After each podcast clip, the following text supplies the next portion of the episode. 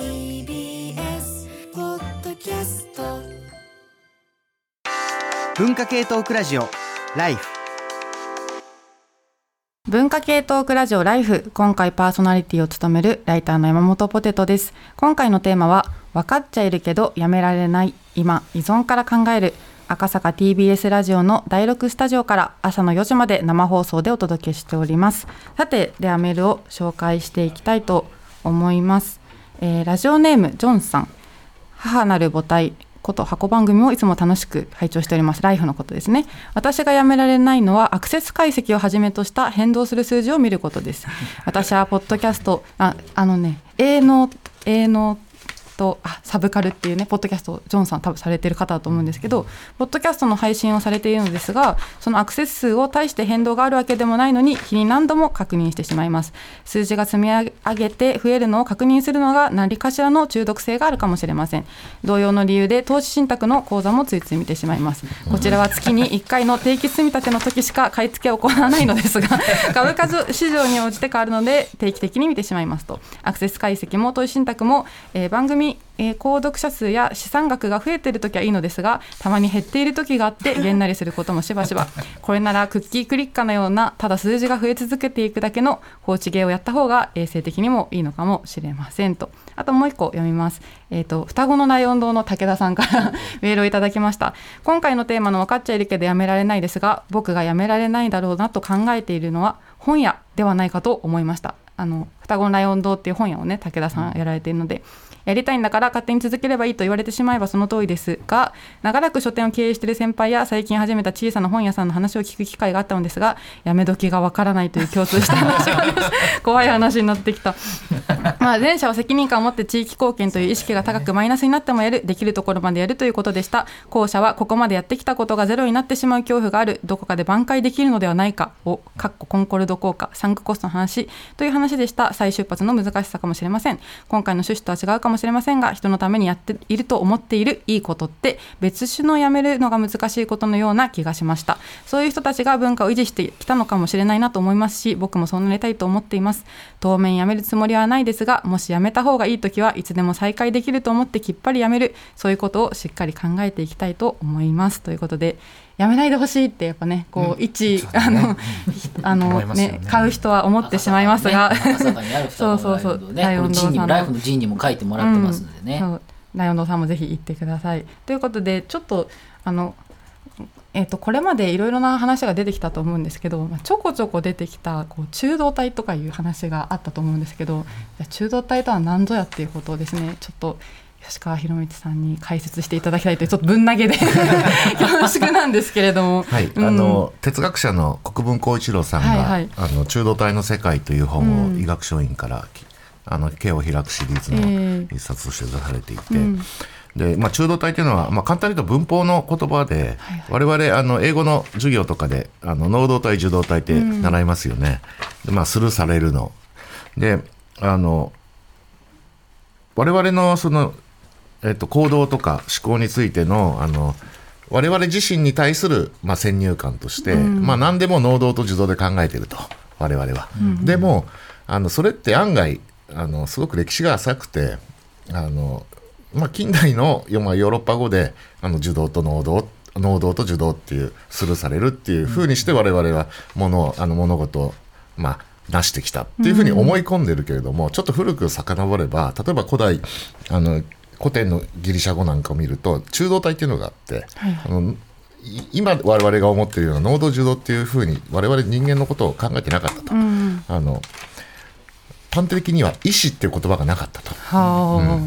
まあそれがあの中道体の世界っていう本で、あの私が書いたんじゃなくて国分さんが書いたことなんですけども。でその観点から我々自身の日々の,、あの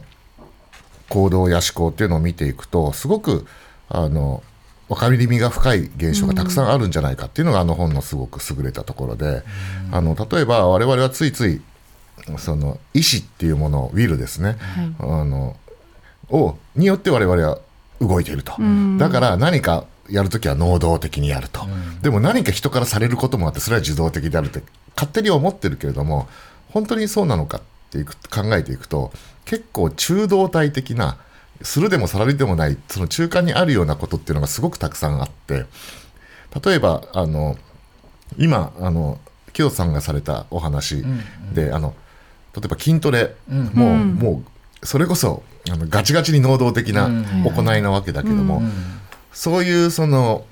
プレッシャーとかですねそういうののセットで考えていくと、案外、それって何かプレッシャーに対するリアクションとして、実はそういう能動、つまり受動的な要素もあるわけですよね。そんな風にしてあの我々が今日のテーマで言ってるような依存っていうのもあのそういう中動体的な観点から、あの考えていくと、結構その能動受動っていう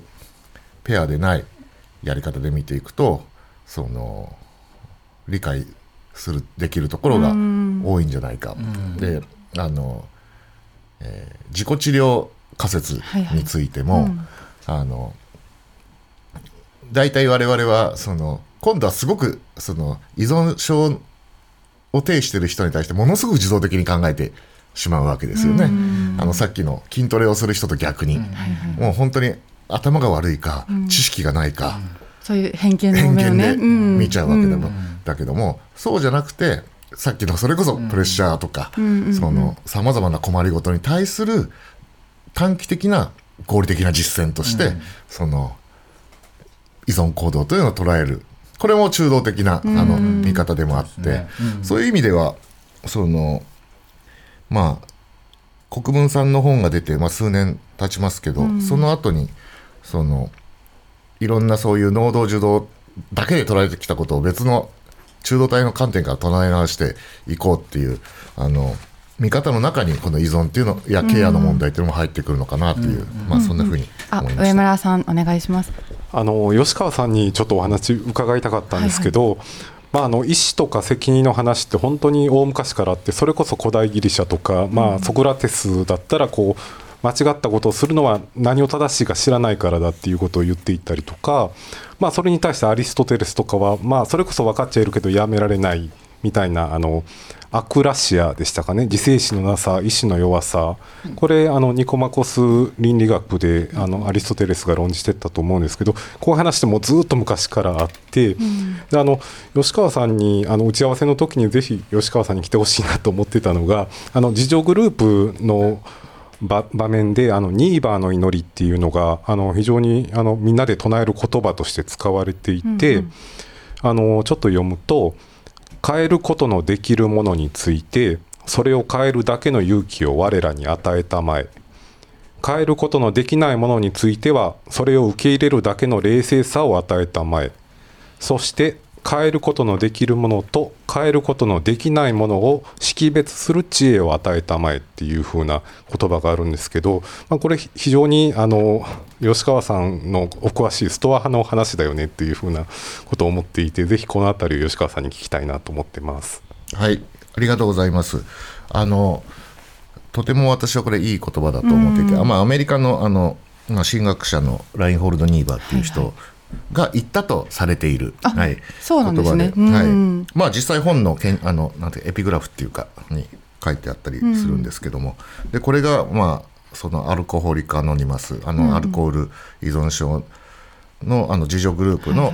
人たちが唱える、あの言葉としても、まあ、有名になっていて、まあこれ一つあの結構いい言葉なんだけど、結構難しい言葉でもあって。なんでかっていうとそのまずあのしっかり事実をあの見つめるっていうのが結構必要で、その変えることのできない事柄については冷静に受け入れる恵みっていうのも、これもあの今実際にそういう状態に自分があるっていうことを認めないといけなくて、でもあのアルコール依存っていうのは否認の病だとも言われる他方で言葉なので、結構これ大変は大変なんだけど、でもそれ一人だと難しくて、あの自助グループだから。他の人といると少し、その和らぐというか、その認めることができる勇気が、まあ、あの出てくるみたいな、そういう感じでそのなんていうか依存の対義語はというかえっと依存の対義語はつながりだっていう言葉が、あのえっとケアグループの中でもあると思うんですけど、あの孤独になるとあのそういう自分自身を受け入れるその勇気みたいなのがこう出なくなるので、あの人とつながることによってそれをあの認識していってそれで初めて、じゃあ次どうしましょうかっていうそのなんていうか。依存っていうのはかなり自分が孤独になっちゃったりなんだりっていうところで何かにこうドツボにはまっていくっていう、はい。はい。まあ、それはなんかつながっているようでいて実は全く自分とつながれていないから、はい。だから対義語としてつながりがあるそうっていう、そうですね。はい。あのよくあのアディクションからコネクションっていう言葉が使われてて、あのそれでちょっと一つ紹介したいあの実験ネズミを使った実験があってあのラットパーク実験って呼ばれるんですけど、まあ、あのこれどういう実験かというと、まあ、狭いケージの方に1匹のネズミを入れますとこれを植民地ネズミっていうふうに名付けるんですねでもう一つ広いケージを用意してこっちはたくさんのネズミを入れてもう床床とかもすごいふかふかにしてすごい快適な環境を作ってあげると。でこれをまあ楽園ネズミと名付けるんですけど、まあ、それぞれのケージにこう普通の水とモルヒネの入った水をあのそれぞれ設置しとくんですねでどっちでも飲める状態にしとくと。でそれでしばらく観察してどうなったかっていうとこの1匹だけの植民地ネズミっていうのはこのモルヒネ入りの水を飲んで、まあ、薬物依存みたいになっちゃうと。でもう一個のこの楽園ネズミの方は、まあ、最初のモルさ、まあ、最初の方はこうモルヒネに関心を持つんだけれども、まあ、すぐに普通の水を飲むようになってモルヒネの方にはあんまり関心示さなくなるんですよね。でまあ面白いのはほ本当この後でこう実際薬物依存みたいになったこの植民地ネズミを、まあ、今度は楽園ネズミの中に混ぜてあげるんですね。でそうしそういうふうにしたらどうなるかっていうと、まあ、あの最初はまあえーっとモルヒネをやっぱり飲むんだけれどもだんだんこうみんなで遊んでるうちに普通の水を飲むようになるってこれすごいあのなんというか示唆的というか偶話的というか非常にこの考え方コネクションが大事だっていう考え方を示している実験なのかなというふうに思っててよく引用されますねこの話は。ちょっとあの、えー、とその前にあのちょっと怠け者エコさんという方からメールが来てましてギャンブルですが GA あのギャンブラーズアノニマスに通って泊まっていますと、で毎週自助グループに通って話しています。GA ギャンブラーズアノニマスはギャンブルをやめたいという願いを持つ人があ集う自助グループです、このギャンブラーズアノニマスのホームページを見てもこの2番の祈り、ザ・セセセレセレニティプレイプレイヤーが書かれていますと、ちょっと宮崎さん、はい、あのアディクションからコネクションっていうのはものすごうくん共感したんですけれども、一方で僕の周りはまあお酒のみが多くて、まあ、僕はあまり脱してしまったんですけども、はいはい。あの結構お酒やめられない理由の中でみんな言うことがあの友達がいなくなっちゃうってあの要するにお酒でつながってる友達お酒を飲む人は分かると思うんですけど、えー、とお酒で飲む友達お酒でつながってる友達と会えなくなっちゃうっていうのが結構よく言われることなんですね。うんで、まあ、僕も実際そう思ってたし実際ある程度はやっぱりあの酒の場で会う人うんは会えなくなったりしてたので、そこら辺が非常に聞いてて難しいなと。あ、はい小川さんあのさっきのラットの実験、うんアディクションからコネクションって今の宮崎さんのお話で私が勝手にあ導き出した結論なんですけど。そんなんばっかりです、はいはい私の場。君をワールドの中で。あの私研究してる対象がもうこの二十何年、うん。ずっとロマン主義文学なんですね。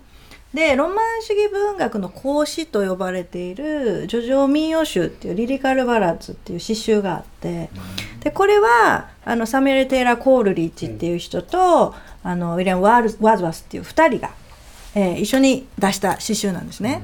で最初は2人とも別個であさっきのラット的に考えていただけたらいいと思うんですけど、別個にあの活動していたんですがコルリッジはまあもちろん友達は何人かいたしまあほどほどに幸せだったと思うんですね。あのたださっきの幸福なラットほどではなかったと。であのまあ歯が痛かったかなんかがきっかけになってアヘンを、えー摂取し始めて、まあ、それがまあ習慣になり、どんどこどんどここう中毒になっていくわけですね。ところがまあ後でまたこの話しますけど、アヘンの効果で買い足しっていうのもあったりなんかして まあそれはちょっと棚上げしといてそれはちょっとまた後で話すね。でもそのワーズワースとこの共同作業をし始めた時にですね、ワーズワースはアヘン中毒じゃないんですよ。うんラットと一緒ですね。うん。そうなんですうんだからまあもちろんその書いてる間中もあのおそらくアヘンを服 服用してね、こうその効果で書いていたっていうような、あのえーアダプテーション映画があるぐらいすごい有名な話なんですよ。あのパンデモニアムっていう今はもう発売されていない DVD も手に入らないんですけどこういう映画があってそのひょまあなんていうかで電気映画見るとあのちょっと誇張されたアヘン中毒のワーズワースと全くアヘンとかもねそういう依存しない健全なワーズワースが出会い一緒に作業していくうちにある意味でのそのコネクションが生まれそれがわなんていうんですか？そ後にロマン主義時代を導き入れる その講師であるロマンロマン派のねそのあジョジョミヨシュっていう傑作を生み出したってことを考えていくとだからやっぱりあのアヘン中毒同士がげ、ね、仲良くなるよりアヘン中毒の人そうではない人が出会いもしかしたらそこからこう、ね、引っ張り出すことはワーザースにはできなかったんですけども、残念ながら最終的には、まあ、アヘン中毒で体ボロボロになっていっちゃってっていう話はまた悲劇の物語とあってただ私はやっぱりこのコネクションっていうのは文学の世界にすごく通じるなと思っていてだからこそこのコールジちなみに皆さんもおそらくもう読まれたと思うんですけど村上春樹の新作の「あの街とその不確かな壁」っていうその作品のエピグラムさっきもエピグラムの話出たんですけどあのに使われてるんですよねコールジの言葉が。でこれはもう明らかに中道体の話なんですよ。なぜかっていうとこのエピグラフはあのクブラ・カーンっていう有名な詩から引用されていて、えーちょっとこれ読みますねすごい中道体的なので、これが能動なのが 中道なのか皆さん判断していただきたいんですけど できるかな？はい。あの大丈夫です、はい。あの、絶対できます、その地では聖なる川アルフが人知れぬ幾多の洞窟を抜け地底暗黒の海へと注いでいった。さてこれは受動でしょうか能動でしょうか？でこれは比喩的に考えていただきたいんですよ。人間の想像力とか、生み出すクリエイティビティっていう意味でこの文章を読んだ時に果たしてこれは能動的ですか？受動的ですか？はい吉川さん。先生。先生、そっちの先生が。いや、わかんないですね、これはね。でもそね想像力をも使う時って両方いります両方いりますね。だから私がその今読み上げたところは明らかにクーブラ・カーンっていう世界を生み出したアヘンの力を借りてねこの傑作を実は生み出したってまあこれはちょっと大げさに言ってるだけで実際どこまでアヘンの力に頼ったか分かんないんですけどでもそういう想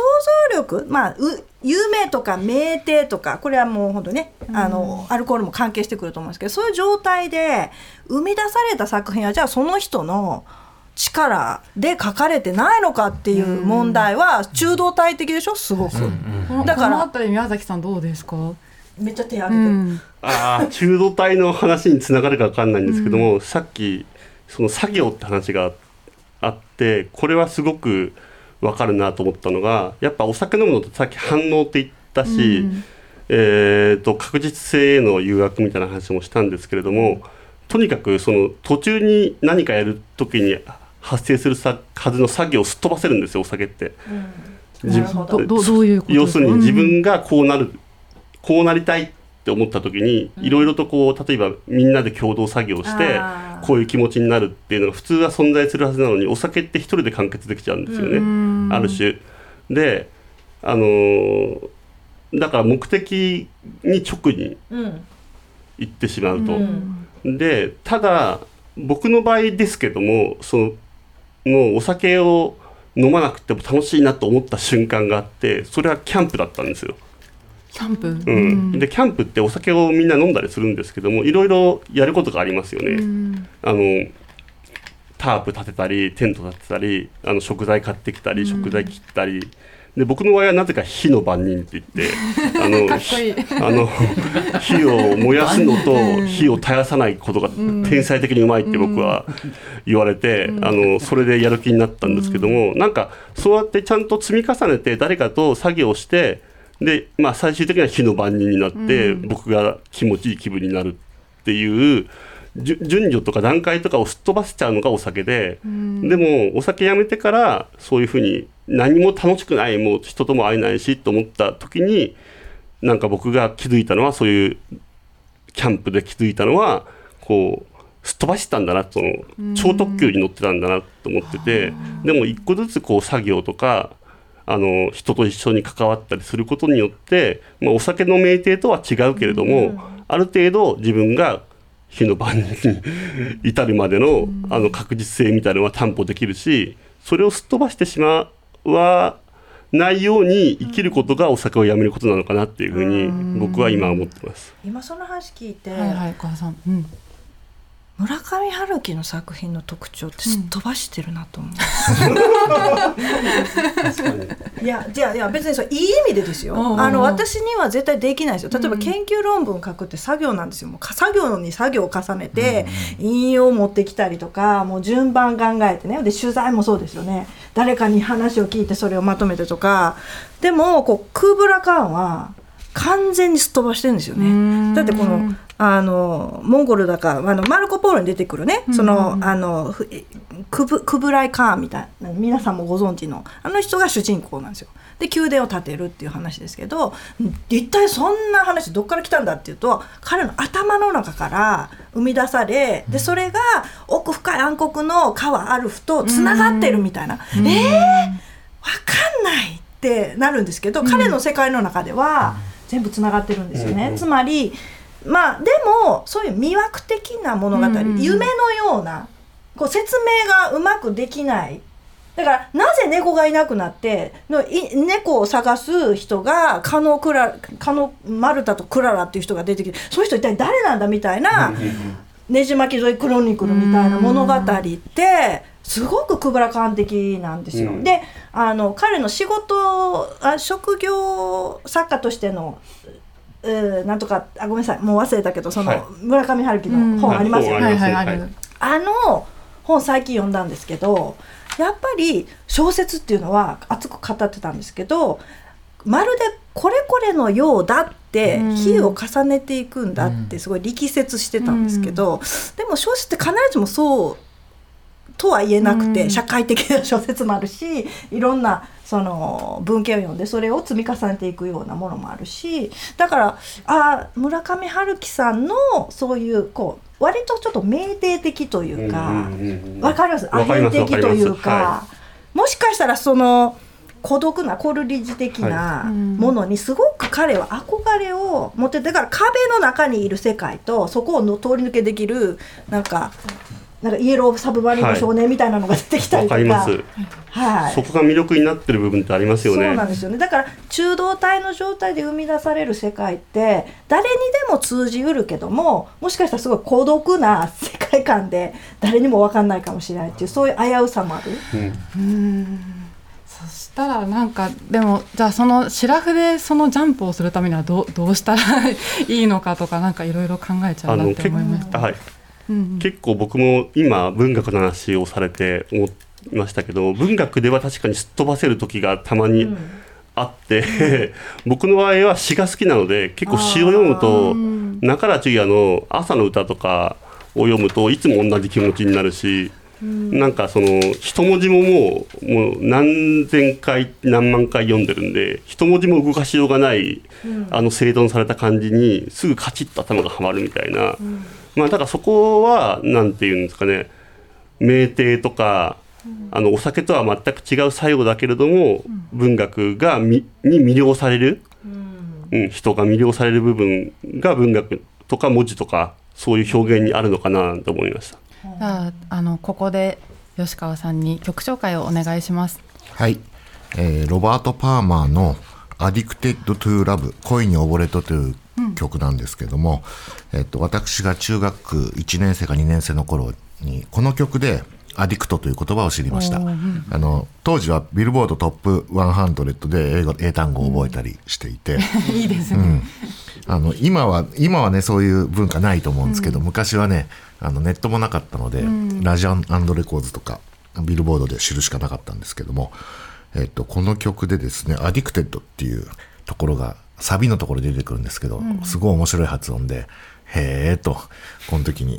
あの知りました。曲としては、こう言っちゃ悪いですけど、かなりしょうもない曲なんですが、はい、ぜひ聴いてください。どうぞ。文化系トークラジオ Lifeスカルプ D presents 川島明の寝言毎週ゲストの芸人とたっぷりトークをしたりいろんな企画をやりますそらしど本坊と向井の近況を戦わせるコーナーもあります向井意気込みをどうぞ負けないぞ放送から半年間はポッドキャストでも配信中。ぜひ聞いてください。うん。